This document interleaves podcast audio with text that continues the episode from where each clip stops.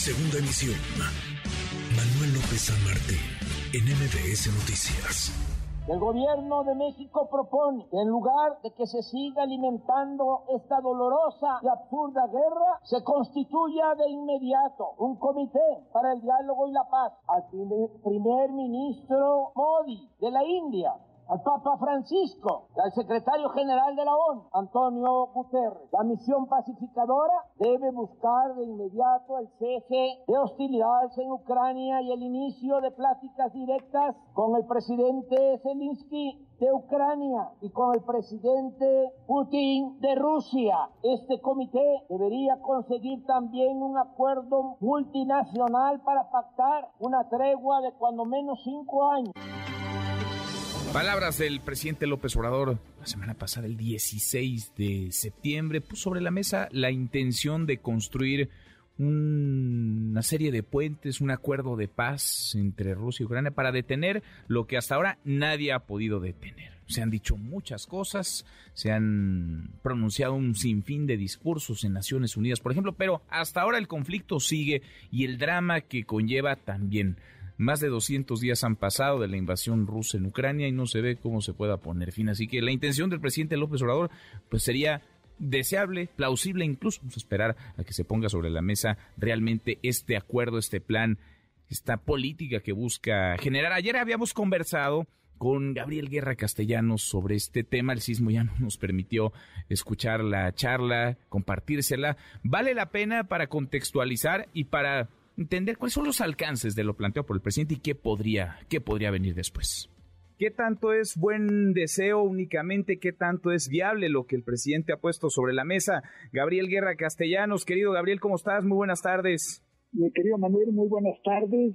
208, 209 días ya de guerra, si no me faltan mis cuentas en el cronómetro que llevo aquí del asunto, eh, querido Manuel, y eh, la verdad es que eh, no obstante el, pequeño repunte que parece haber tenido en la última semana y media eh, el ejército ucraniano en una contraofensiva que yo no sé qué tanto es mediática y qué tanto es real, pues la verdad es que siguen las dos partes completamente eh, atascadas en sus posturas. Muy comprensible la de Ucrania, de decir, pues sálganse, y la rusa, que pues es, hay una potencia que se niega a reconocer que es, un poco menos potente de lo que se esperaba. Así que no está tan fácil lo que plantea el presidente López Obrador.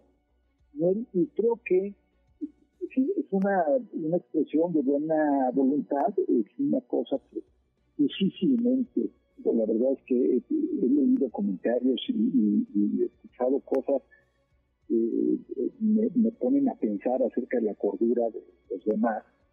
Este, ¿A quién en su sano juicio puede decir que está en contra de una propuesta de paz o en contra de que se condene el racismo o el clasismo en el grito? ¿no? Porque son, o sea, es, como si dice, es como las mis universo, un poco, ¿no?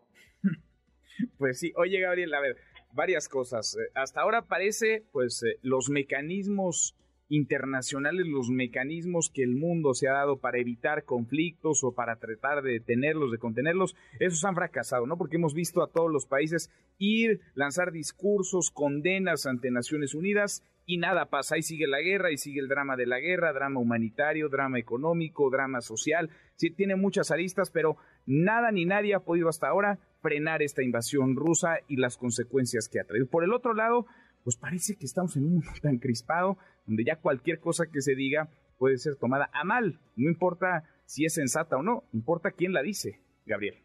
Efectivamente, y mira, yo creo que hay que dividir la discusión.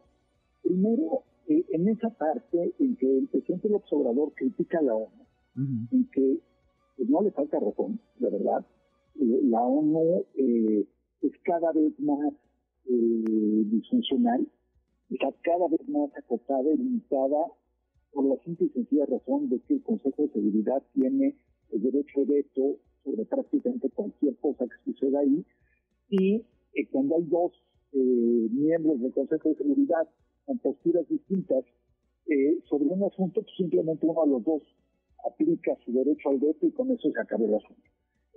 La segunda cosa tiene que ver con el conflicto en sí, en Ucrania, que es un conflicto en el que pues, ya todo el mundo quiso eh, meter la mano. Eh, Macron se quiso presentar como el gran eh, eh, componedor de asuntos, el gran intermediario, y te acuerdas esa foto famosa en que Putin lo sienta en una mesa que creo que tenía, no estoy exagerando, 15 metros de largo, si no es 20, ¿no? Una, una famosa foto en la que, en la que pues, dijo, a ver, para distancias esta, la que te aplico, y pues en ese sentido nadie ha tenido el mayor impacto. ¿Por qué? Porque pues, el interés concreto de Rusia es uno, y el interés concreto no solo de Ucrania, sino de sus aliados eh, eh, en Occidente es otro también. Y acá hay un todo un tema de geopolítica, todo un tema también, hay que decirlo con todas sus letras, eh, Manuel, también esto se ha vuelto un campo de pruebas y de prácticas eh, de eh, armamentos de última generación, mm. en que también Estados Unidos y sus socios de la OTAN, por un lado, y los rusos por el otro, están poniendo a prueba sus equipos más recientes y más modernos para ver, es, eh, pues digamos, el, brochazo de legitimidad, si es que vale la palabra, para sus equipos que son, recordémoslo, industrias multimillonarias. La industria de la guerra es una industria multimillonaria.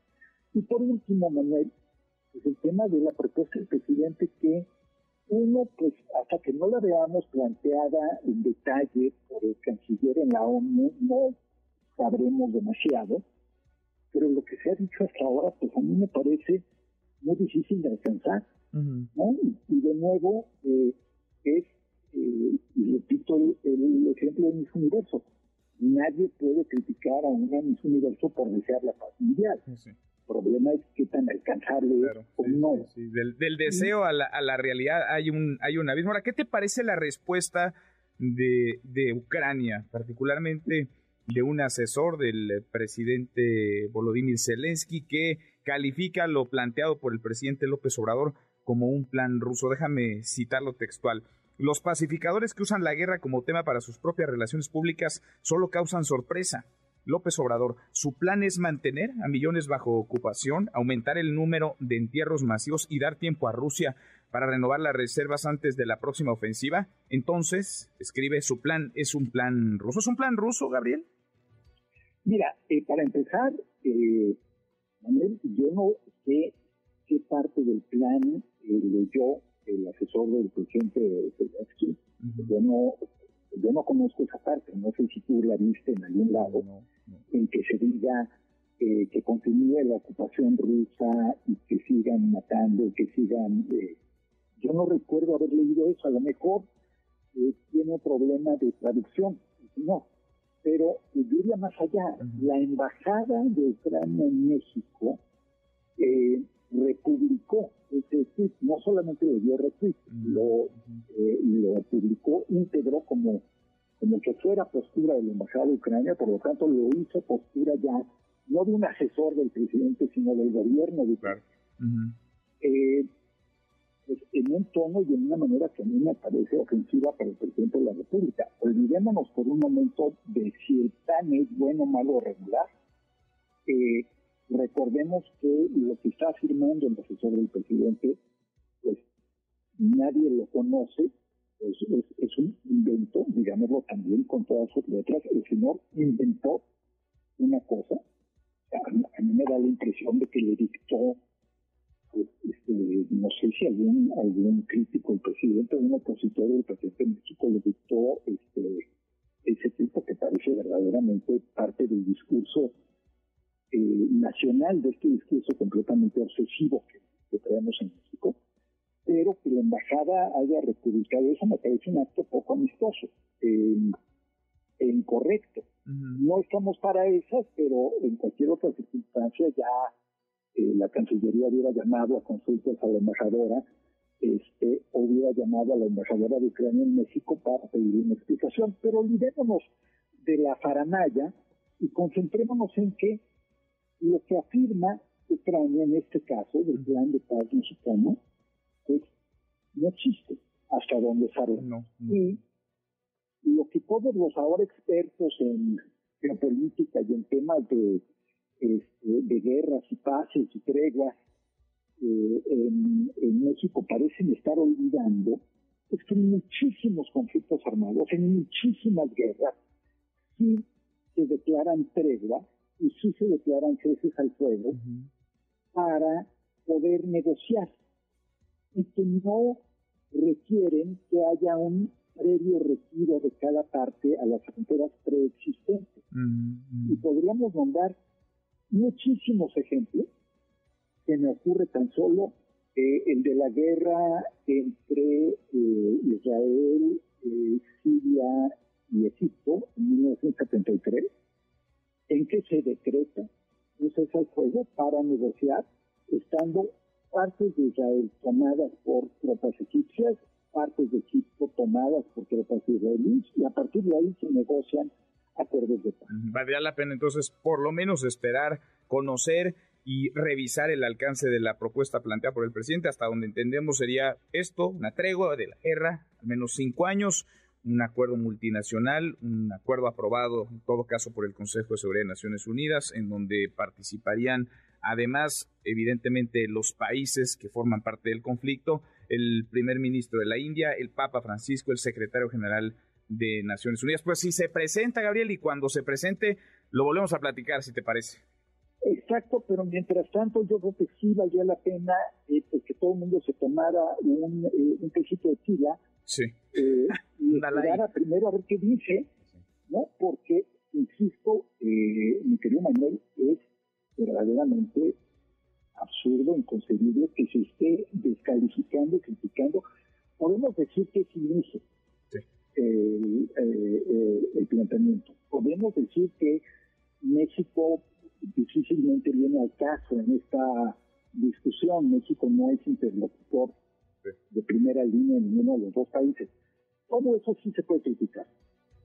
Lo que no podemos criticar es contenido que además es falso. Entonces, eh, querido Manuel, eh, como siempre tú eh, eres voz de la prudencia y de la mesura, este, y te agradezco que nos des espacio a quienes no creemos en, el maniqueísmo que está imperando por todos lados. Por lo menos vale la pena contar hasta 10. Querido Gabriel, gracias. Noticias.